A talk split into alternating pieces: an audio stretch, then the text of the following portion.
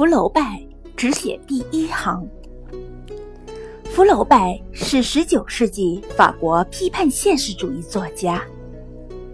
一天，法国的另一位大作家莫泊桑带着一篇新作去请教福楼拜。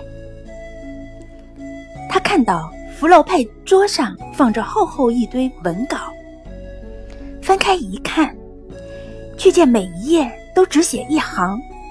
其余九行都是空白。莫泊桑不解地问：“先生，您这样写，不是太浪费了吗？”福楼拜笑了笑说：“亲爱的，我早已养成了这种习惯。一张十行的稿纸，只写一行，其余九行是留着修改用的。”莫泊桑。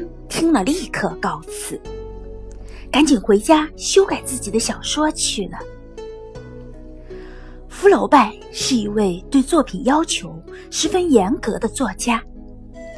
他曾经说过：“我们无论描写什么事物，要表现它唯有一个名词；要表现它的运动，唯有一个动词；要表现它的性质，唯有一个形容词。”我们必须反复思索，而不能用类似的词语敷衍了事。